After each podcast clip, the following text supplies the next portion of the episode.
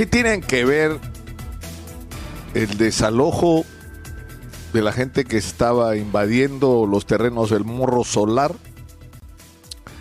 con lo que está pasando en relación a temas como el FONAVI o el retiro de fondos de la AFP? En realidad es el mismo fenómeno, aunque ustedes no lo crean.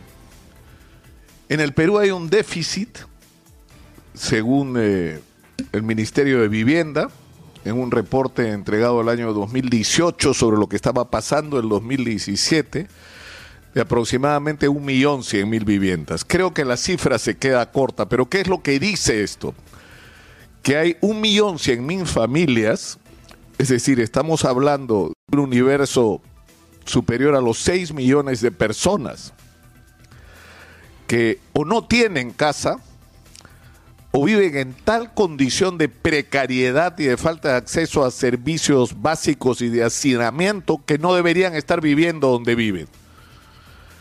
A esta cifra evidentemente hay que sumarle la cantidad muy grande de personas que viven en zonas de altísimo riesgo, es decir, que están viviendo en lugares donde no deberían vivir.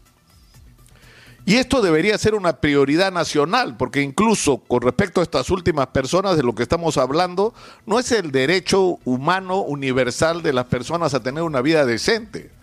De lo que estamos hablando es del riesgo para no solo su propiedad, sino para sus propias vidas si hubiera un terremoto. Pero esto no es prioridad, pues.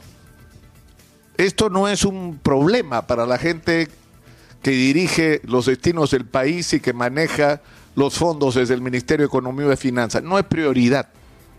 Hay otras cosas más urgentes, darle 60 mil millones de soles a las grandes empresas, muchas de las cuales ni lo necesitaban. Porque si algo le sobre plata. Miren cómo están los precios de los minerales en el mundo y cómo han vendido las farmacéuticas o cómo ha vendido la industria alimentaria el año pasado. No necesitaban un sol de ayuda y lo recibieron, muchos de ellos. El problema es para quién se gobierna, es decir, si tú tienes una invasión como la del Morro Solar, donde evidentemente pues hay aventureros, hay eh, manipuladores, hay traficantes de terrenos profesionales, de eso hay. Pero lo que hay mayoritariamente es gente que no tiene dónde vivir o que vive en condiciones tan precarias que ya no resiste más. Y que además no está en condiciones de pagar un alquiler. Porque ya no pueden más, porque no tienen de dónde. Entonces, esa señal te debería servir para registrar a toda esa gente y buscar una alternativa que no afecte el patrimonio arqueológico o que no afecte la propiedad privada de otras personas. Pero eso no le pasa por la cabeza a quienes toman decisiones en el Perú. De lo que se trata es simplemente desalojarlos. Así como hay ambulantes, hay que votarlos. Y no se dan cuenta que el problema que está planteado con los ambulantes es gente sin chamba que está saliendo a la calle a vender para que su familia coma. No hay ese, eh, o sea, no se gobierna para la gente.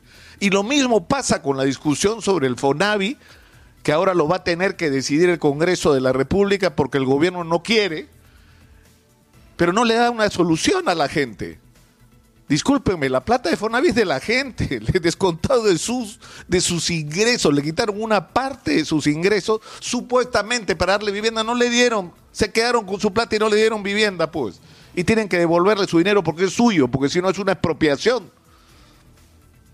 Es una expropiación. El gobierno dice, no, eso va a causar, no sé qué problema va a causar, sinceramente, porque a estas alturas ya ni siquiera se escuchan los argumentos. Pero si no les gusta, propongan otra cosa, porque saben lo que hay detrás de esto, igual que lo que hay detrás de la gente que quiere retirar sus fondos de la AFP, porque en una circunstancia como esta, ni siquiera se puede pensar en lo que va a ser tu vida dentro de 20 a 30 años, porque no sabes lo que va a ser tu vida dentro de 20 o 30 horas.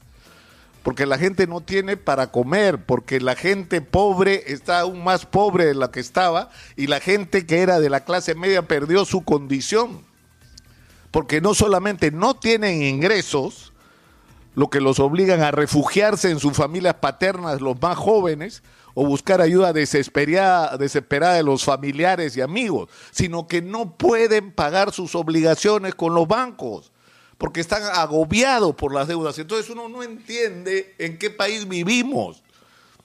O sea, ¿cómo es posible que esto no sea una prioridad para la gente que está en el gobierno? Que esto no sea urgente, resolver. Hemos hablado largamente del problema sanitario y de las cosas simples y, y concretas que hay que hacer y para las que hay que tener solamente una virtud, decisión política, coraje, pues, hacer lo que hay que hacer. Y si en el camino tienes que llevarte como caterpillar a alguien, te lo llevas, porque primero está el interés de la gente. Están preocupados por la, la industria del oxígeno y que van a decir los gringos. Por favor, por favor. Y lo mismo pasa con respecto a la situación económica de la gente. La situación es desesperada. Entiéndanlo de una vez por todas.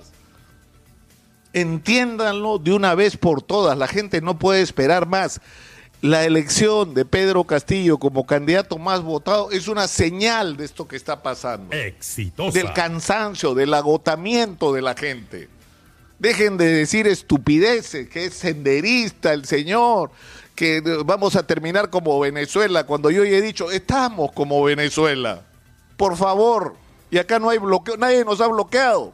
Y miren nuestro servicio de salud, miren la situación de nuestro sistema educativo, miren, miren las condiciones en las que se transportan los peruanos, miren las condiciones de seguridad en que vivimos.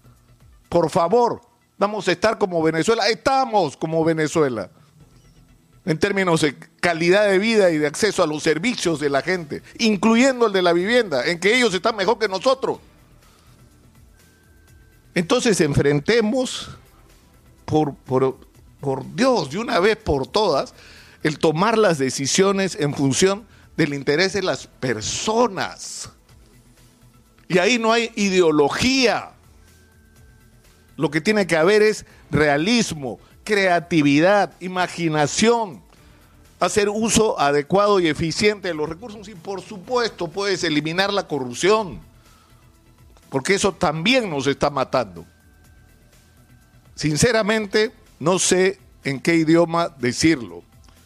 No sé cuál es el idioma que quienes toman las decisiones en el Perú entienden, pero están recibiendo señales de sobra claras sobre el hartazgo que hay en el país y sobre la urgencia de producir cambios. La gente no da más.